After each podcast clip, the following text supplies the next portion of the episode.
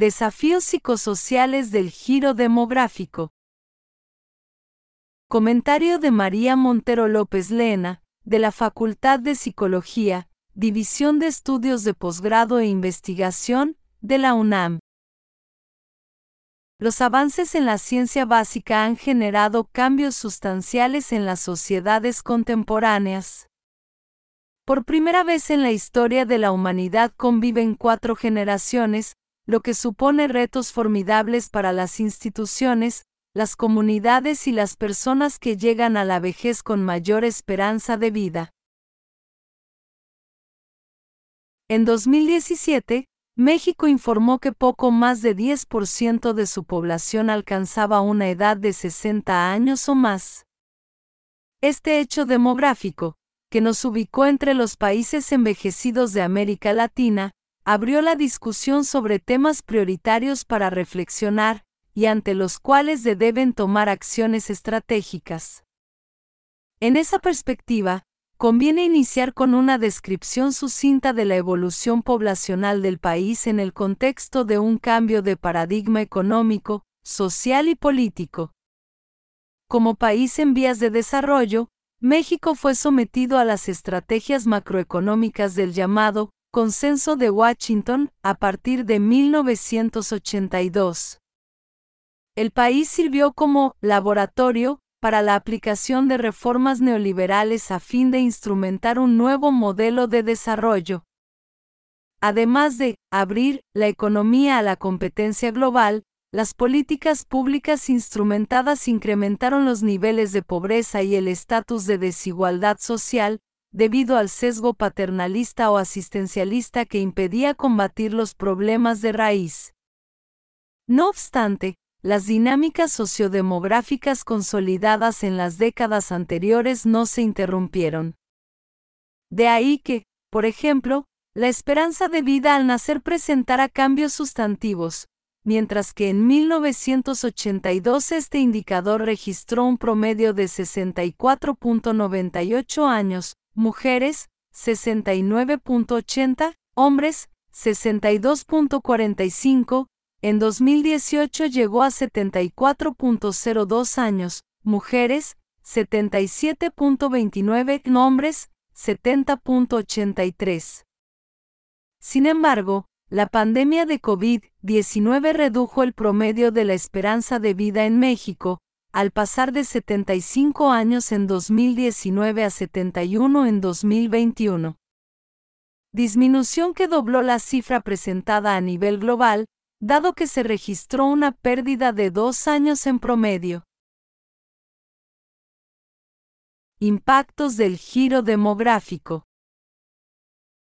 Por primera vez en la historia de la humanidad conviven cuatro generaciones. Se trata, sin la menor duda, de un logro de la ciencia básica y social. Pero este avance indiscutible también ha traído retos importantes que demandan respuestas eficientes y eficaces. Entre los impactos psicosociales vinculados con el envejecimiento poblacional destacan los siguientes. 1. Incremento en la demanda de servicios de salud, tanto física como mental. En este rubro, es imprescindible identificar que la salud mental es un catalizador sine qua non de la salud física, cuidados para las enfermedades crónico-degenerativas y el bienestar social. 2. Dificultades para el financiamiento de sistemas de pensiones, cuya cobertura permita resolver las necesidades de las personas mayores.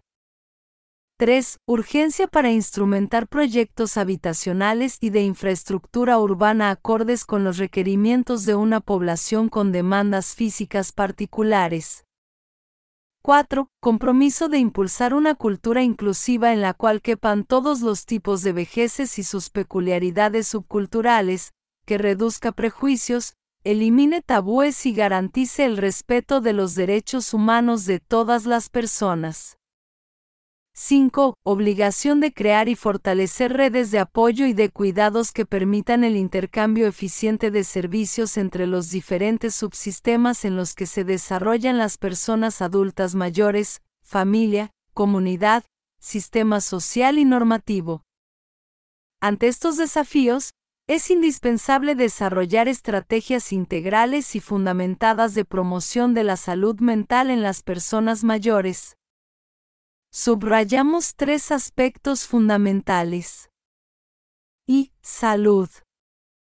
Formular un nuevo concepto de salud no solo en términos físicos, sino emocionales y sociales. Se ha comprobado que las personas siguen instrucciones de manera más eficiente para su salud cuando se establece una buena adherencia terapéutica. Ello es esencial en la etapa de la vejez. Además de dar a la persona mayor los elementos para mejorar su condición o tomar medidas preventivas que posterguen el deterioro físico, es estratégico promover la generación de un sentido de vida para perseverar en el esfuerzo de mantenerse saludable. Por tanto, la salud mental es esencial y debe ser objeto de estudio y promoción. 2. Funcionamiento familiar. Se ha documentado, de manera exhaustiva, Jessie, 1993, que la familia puede ser un contexto de protección o de riesgo durante la niñez y adolescencia. Ocurre lo mismo en la adultez. Existe evidencia de que los agresores más frecuentes se localizan al interior de las familias.